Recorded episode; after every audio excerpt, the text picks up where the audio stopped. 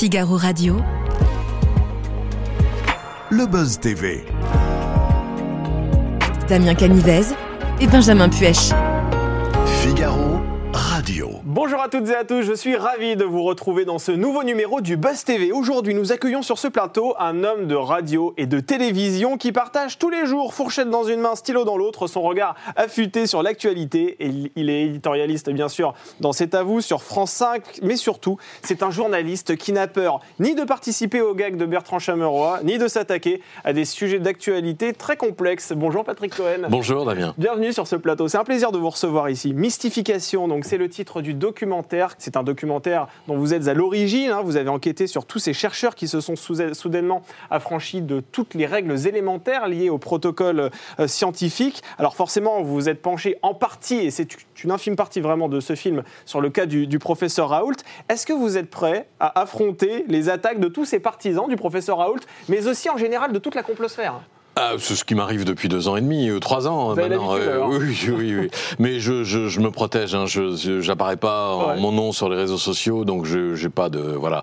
Et par ailleurs, je trouve que euh, c'est une façon assez originale de parler euh, de Raoult, des dérives de l'IHU, euh, sans euh, directement revenir sur le détail de de, de ce qui a été euh, proféré. Et, euh, on, on y on aborde des histoires, euh, des, des affaires scientifiques qui sont rentrées dans l'histoire et qui font écho euh, à ce qui s'est passé pendant la crise Covid. Et donc voilà, c'est une façon originale, je trouve, de revenir sur euh, ce qui nous est arrivé collectivement euh, depuis trois ans. Et ce que pourrait permettre aussi ce documentaire, ce serait indirectement d'éviter lors d'une prochaine épidémie, la plus lointaine possible, qu'on qu'on- qu'on- qu'on jette, qu'on se jette à nouveau sur un médicament miracle. Exactement. Je pense que on est en partie, en partie seulement vacciné contre un nouveau Raoult, mais que il faut des rappels. Et donc ce documentaire euh, se prétend en être un Merci, rappel. Patrick. Eh ben, on va en parler dans, dans quelques instants justement de ce documentaire qui est remboursé par la sécurité sociale, on vous l'assure. On va, on, pourra- on va poursuivre cet entretien d'ici euh, quelques minutes, mais tout d'abord, je vous propose de découvrir les news médias présentés aujourd'hui par Benjamin Puech.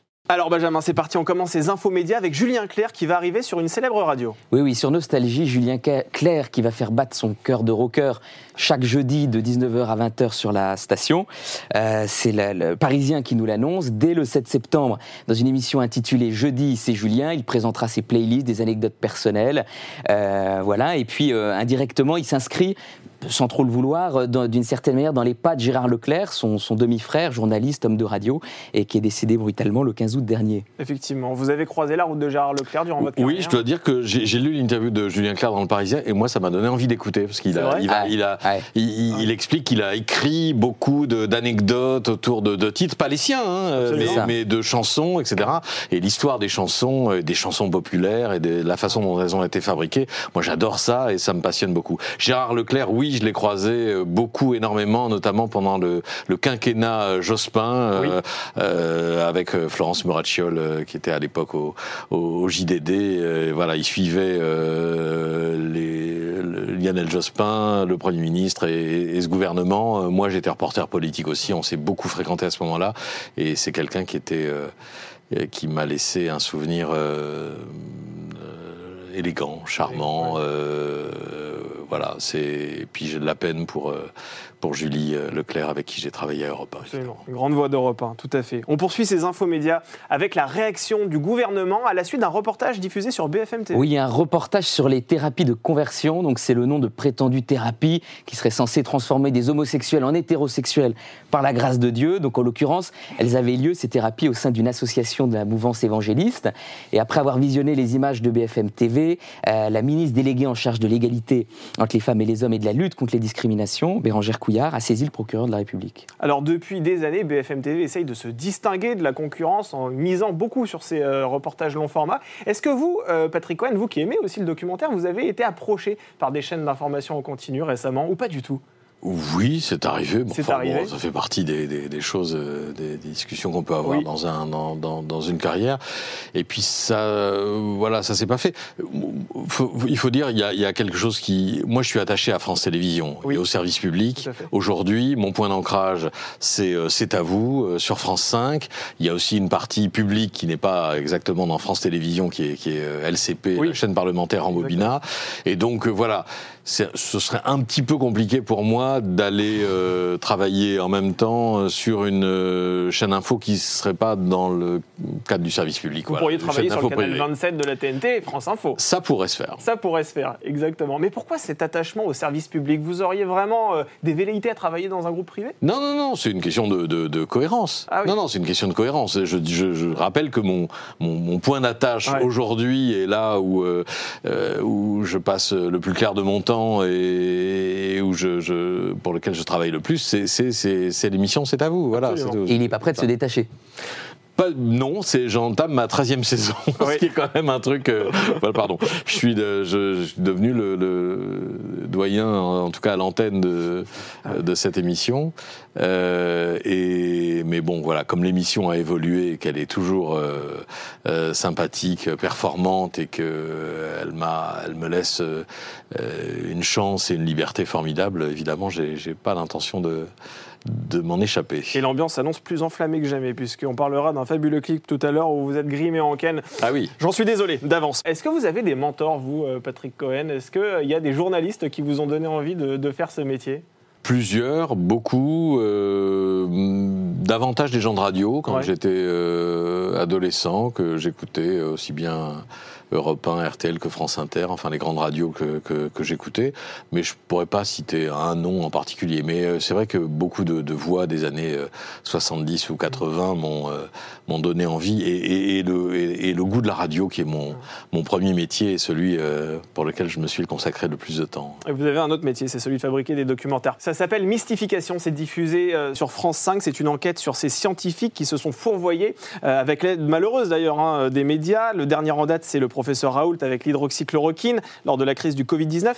Euh, c'est ce cas très précis qui vous a donné envie euh, de faire ce film? On était parti sur l'idée de faire euh, une petite histoire de la désinformation ou des fake news, etc., avec euh, France Télévisions et, mon producteur Media One. Et puis, euh, j'ai émis l'idée, l'envie de nous resserrer sur des supercheries, des mystifications scientifiques et médicales. Et très vite, on a listé quatre histoires qui, moi, m'étaient soit sur lesquelles soit j'avais travaillé, j'avais lu, je m'étais documenté, euh, soit qui m'étaient restées dans la mémoire. J'avais un souvenir euh, assez vif euh, de la polémique sur la sur la mémoire de l'eau euh, dans les années 80. Et, et, et voilà. Et donc on s'est on s'est lancé là-dedans et, et à chaque fois en, en- avec l'intuition que ce serait intéressant euh, de le raconter.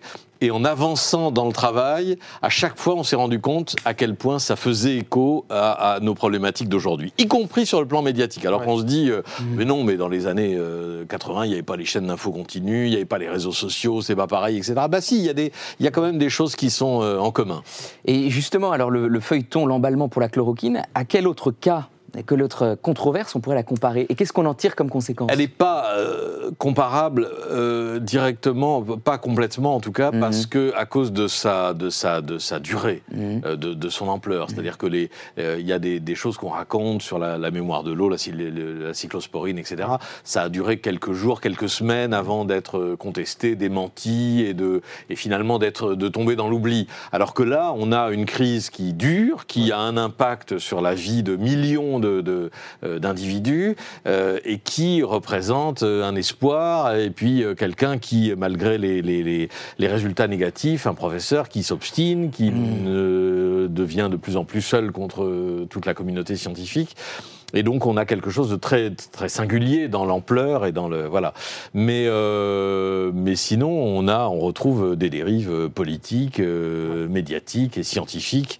Euh, voilà, c'est c'est quatre histoires de mauvaise science. Mais comment si vous expliquez Parce que ça, c'est Voilà. le point commun vraiment de tous ces soi-disant produits miracles qui sont à un moment donné proposés. Tous ceux qui sont à l'origine de ces produits-là, ce sont des, des professeurs de renom qui Voilà. ont parfois eu des prix Nobel. Comment vous expliquez Ça- que ces gens se soient égarés hein? Ça, c'est le point commun. C'est des gens qui ne sont pas des imposteurs, c'est des gens qui ne sortent pas de nulle part, sauf, je mets à part le cas Lysenko, qui était un agronome euh, de base. euh, et qui mémoire a de l'eau, été-. Non, Lysenko, Ah, c'était le, Soviétique, c'était le, ouais. Ouais. euh, voilà, c'était qui est devenu, Antigénétique. voilà, qui, qui a expliqué que le- le- les lois de, de, euh, Darwin et de. Mendel, et c'était de la science bourgeoise et Ouais. voilà, et qu'il fallait balayer tout ça, etc., et qui est devenu le scientifique officiel ouais. de l'Union soviétique par Staline, mais les autres, euh, Benveniste, euh, Even euh, et Benveniste Et Raoult aussi, et, hein, euh, oui, oui, non, mais je- le troisième qui est, qui est qui est traité dans notre dans notre dans notre histoire, c'est euh, et Allègre Et, Allègre. euh, Ah oui, et Claude Allègre voilà. sur le, le climato-scepticisme Oui, dans un tout autre genre. étaient des professeurs Ouais. Reconnus avec euh, une, une carrière absolument inattaquable, des, des- une renommée internationale, etc. Ce qui leur permet d'a- d'ailleurs, euh, à, à- tous les trois, à des degrés divers, euh, de- d'asséner des arguments d'autorité. Je suis un très grand scientifique, mes détracteurs ne m'arrivent pas à la cheville. Ouais. Vous, vous, en- vous entendez cette musique-là et vous voyez à quoi ça nous, ça nous renvoie. Et donc on retrouve euh, ces, ces mêmes euh, types de comportements sur, euh, sur, euh, sur ces histoires-là. Mais vous n'avez pas craint de mettre sur le même plan des controverses qui ont eu des conséquences très euh, différentes. Par exemple, Lysenko est bien Oui. plus grave que. Bien euh, sûr, évidemment. Et ça vous a pas. Lysen- Lysenko, c'est des millions de morts. Et voilà. Bien sûr. Bah, euh, écoutez, on peut pas non plus euh, ranger. on dit pas que tout est comparable, Oui. et que tout est sur le même plan, Oui. et que tout, tout, tout, tout se ressemble, etc. Mm. Mais voilà, on raconte des histoires, Mm. Euh, et on a beaucoup d'intervenants qui donnent à la fois le contexte, le récit, l'explication, et, et qui, qui, qui rappellent à quel point cette histoire euh, nous, nous parle encore aujourd'hui. Mm. Mais est-ce que nous, médias, on n'a pas aussi une responsabilité dans ces histoires-là? Parce que on demande des réponses tout de suite avec le micro tendu euh, assez euh, scientifiques, et on sait que le temps médical ne peut pas se superposer euh, sur le temps médiatique. L'un est beaucoup trop long, et l'autre est très très court. Oui, bien que, sûr. euh, c'est pas aussi de la faute des journalistes quelque part euh, ce genre de dérive? Alors, les journalistes en général, non, et je n'aime pas beaucoup qu'on mette tout le monde Ouais. dans le même sac, etc. Bon, et par ailleurs, il y a toujours eu euh, journalistes euh, scientifiques et spécialisés qui ont toujours fait euh, très bien leur travail. Absolument. Après, euh, parfois, on donne la parole euh, ou des tribunes ou des, des, des, des éditos à des, à des gens qui peuvent être contestables. Euh, ce qui est intéressant, c'est que de voir, c'est qu'on n'a pas attendu les chaînes d'infos ou les réseaux sociaux pour pour valoriser et pour survaloriser des paroles marginales ou dissidentes. Mm. C'est-à-dire que notre fonction de journaliste, c'est de- d'essayer de, produire, Ouais. non pas la vérité, mais des vérités, d'essayer de dégager euh, le vrai du faux. Bon, mais euh, l'économie euh, des médias, et, la pente est plus ou moins prononcée selon la direction qu'on y prend. Ouais. L'économie des médias, c'est de créer de la controverse Absolument. pas forcément de la vérité. Donc, même quand il y a un consensus scientifique, consensus scientifique, c'est très ennuyeux à valoriser pour un média. Ouais. Alors que la polémique, euh, si vous, vous prenez, euh, si vous mettez exactement sur le même pied un scientifique qui représente le consensus partagé par euh, 95 ou 99% euh, euh, des milieux scientifiques, avec un- une parole dissidente, marginale, qui dit euh, non, non, mais c'est ça, c'est la science officielle, c'est pas vrai du tout, etc. Vous avez euh, quelque chose qui, qui, qui sape évidemment euh, l'autorité de la, la chose scientifique. Vous avez cherché à contacter le professeur Raoult Non, mais c'est pas dans- c'est c'est pas le sujet du doc. Non. hein. Ouais. Bah, indirectement quand Non. même.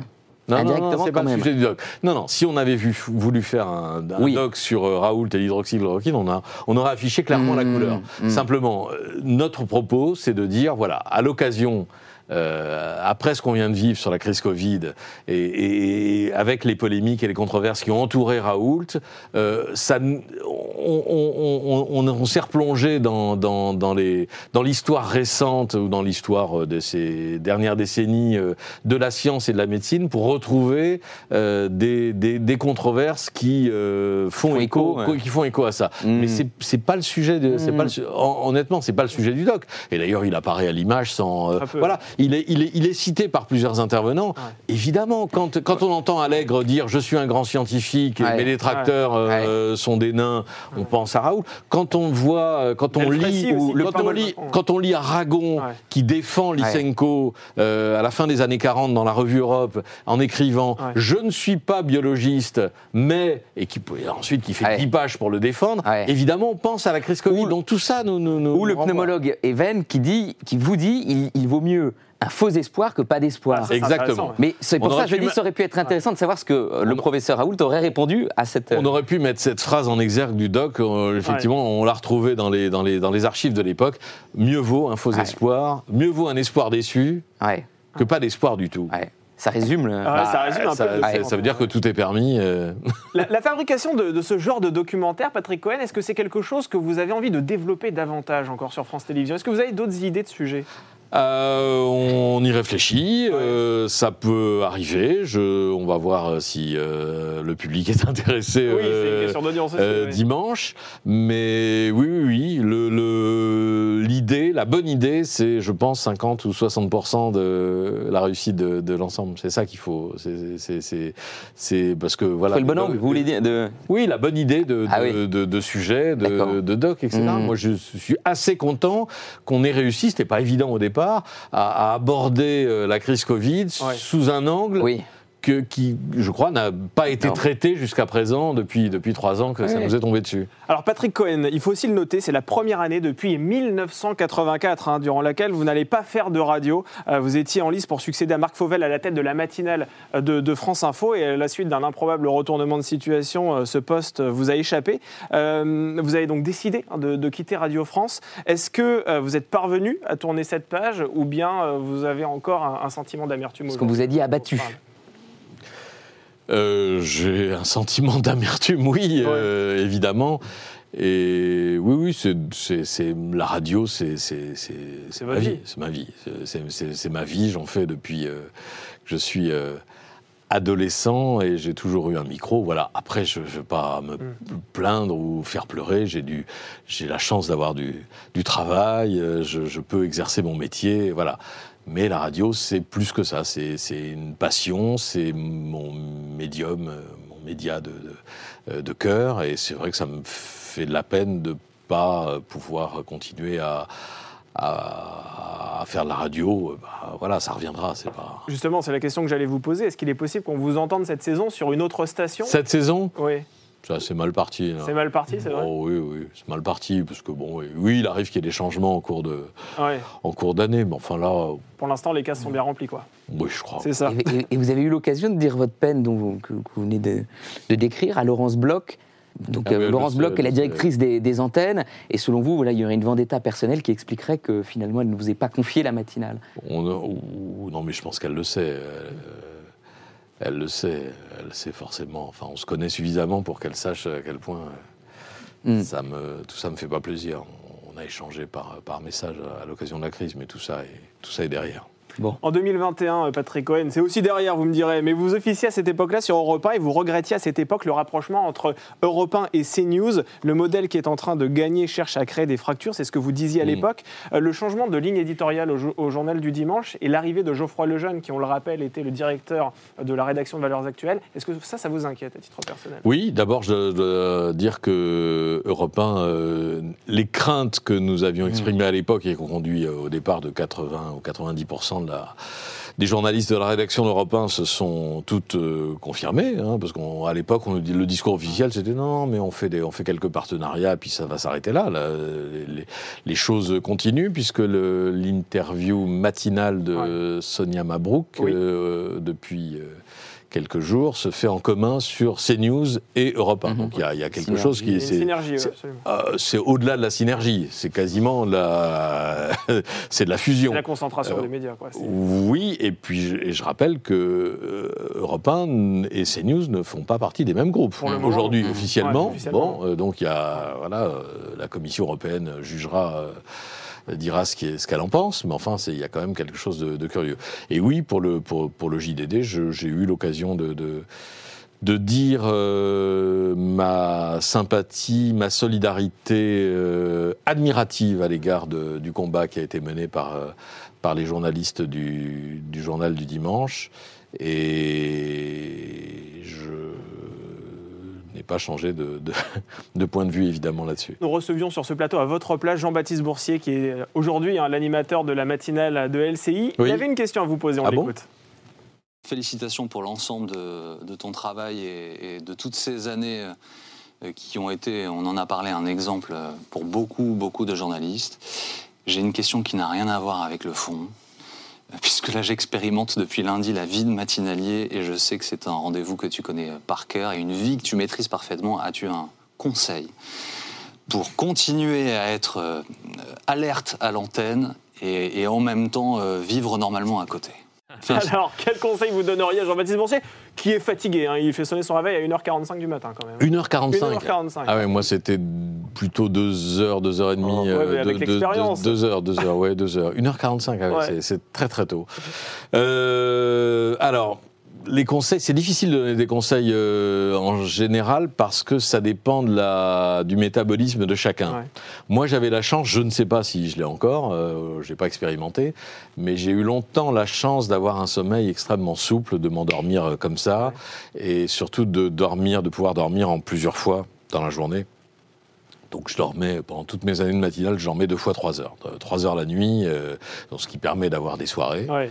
Euh, même en se levant à 2 heures, on peut se coucher à 11 heures, donc ça c'est quand même bien. Et, et 3 heures l'après-midi, euh, voilà. Moi, c'était, je, je trouvais un équilibre là-dedans avec un petit rattrapage le week-end. Mais euh, bon, voilà. Mais tout, je, je, c'est, difficile. non, non, Ouais. c'est difficile, mais c'est tellement formidable de, de- de- réveiller les gens, d'être là euh, au moment où. Et les gens, de l'autre côté du poste, en radio comme en télévision, Ouais. sont sensibles à ça. C'est-à-dire que euh, c'est pas pareil si vous enregistrez, si vous n'êtes pas en direct. Mais le fait que les gens qui se lèvent tôt euh, et euh, face à eux ou dans leurs oreilles de transistors, euh, euh, des gens qui euh, ont, ont fait cet effort-là pour, pour voilà, c'est euh, non, c'est irremplaçable. Allez, on termine cette interview avec notre dernière rubrique au suivant.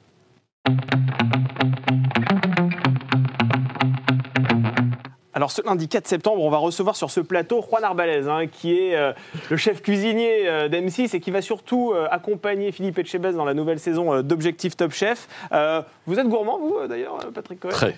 Vous êtes très gourmand. Oui. C'est-à-dire que vous avez tendance à grignoter en dehors des repas Ah non, non, non, ah non. Ah non, juste, vous aimez la bonne cuisine Ah non, non, juste, euh, non, il faut éviter de grignoter en dehors des repas. Ah, ça, bah, c'est un autre oui, conseil bah, pour Jean-Baptiste Boursier aussi. Parce que quand on est matinalier, il faut euh, veiller à avoir une hygiène de, de- de vie et de, alimentaire assez, assez stricte, sinon on, on explose. Non, non, je suis très gourmand, oui. oui. Enfin, j'aime beaucoup euh, la nourriture et manger et faire la cuisine et faire les courses. Et alors, et pour les jeunes chroniqueurs qui vont vous rejoindre dans cet avou, est-ce que vous avez un conseil par rapport au repas de cet avou? Est-ce qu'il faut manger avant, pendant? Il faut essayer d'éviter, ce que je n'arrive pas toujours à faire, essayer d'éviter quand on est euh, Hmm. dans l'axe de la caméra. C'est dur? Bah, parfois, on se fait surprendre. Quoi. On pense Eh qu'on oui. n'est pas à l'image et puis euh, tout le monde Ah, je t'ai vu, t'en t'en pisserais. Ah, c'est- Et puis, il- ne vous loupe pas, hein, Bertrand Chameroy. Oui, oui, Bertrand, euh, D'ailleurs, en parlant de Bertrand Chameroy, je pense à ce clip, justement, et je suis désolé d'en parler, euh, Patrick Cohen, on va essayer d'être rapide sur cette question, mais vous avez dû vous grimer en Ken, euh, Ouais. Anne-Elisabeth Leboine en, Bar- en Barbie, vous apparaissez de façon très furtive d'ailleurs, hein. il faut vraiment regarder la vidéo au ralenti pour vous voir, vous avez été obligé de le faire. Oui, mais maintenant, ça fait partie de. Vous avez accepté? L'an dernier, on avait fait un. on- à à base de, de perruques et de déguisements, on avait fait euh, une parodie de Stranger Things. euh, Absolument. Euh, voilà, pour, pour la bande-annonce. Donc là, le truc de l'été, c'était Barbie. Donc il a, il a voulu faire Barbie. Et c'est- assez amusant, honnêtement. Euh, c'est pas un générique, hein. C'est pas le générique de l'émission. C'est juste un petit teaser pour, euh, pour préparer la, la, la rentrée. Hein. C'est pas plus que ça. Et vous avez vu, par amitié pour vous, on ne diffuse pas les images. Vous- Ouais, vous avez oui. vu, on, est, on est plutôt sympa. Allez, il est venu le temps pour vous d'interpeller notre invité suivant. Ce sera donc Juan Arbalez. La caméra, elle est juste en face de vous. Ici, vous pouvez euh, l'interpeller tout de suite. Alors, Juan, euh, je ne sais pas si. Alors, c'est objectif Top Chef. hein. On n'est pas sur euh, Cauchemar en cuisine. Absolument, c'est objectif. On n'est pas sur Cauchemar en cuisine, mais moi, ça m'amuse beaucoup parfois les séquences de Cauchemar en cuisine. Donc, je voulais savoir, est-ce que euh, vous avez assisté à une vraie colère de Philippe Etchebest? Et est-ce que, à un moment comme ça, l'espace d'une seconde, vous avez eu peur Ah, Ça, c'est une question qu'on lui posera. Et j'espère que sa réponse sera succincte, parce que c'est vrai qu'il fait un peu peur quand même, Philippe Etchebest. hein. Ah, il peut faire peur. Il peut faire peur, Il peut faire peur. Bon, la mise en scène Ouais. euh, avec les images qui bougent, etc. En mais- tout cas, quand vous allez dans son restaurant et qu'il vous demande si la tomate euh, cœur de bœuf a été bonne, vous dites généralement oui. Il vaut mieux éviter de dire non. Merci en tout cas, Patrick Cohen, de votre bonne humeur. Merci Merci d'avoir été sur ce plateau. Je rappelle que vous présentez un documentaire mystification sur France 5. Passez une excellente journée.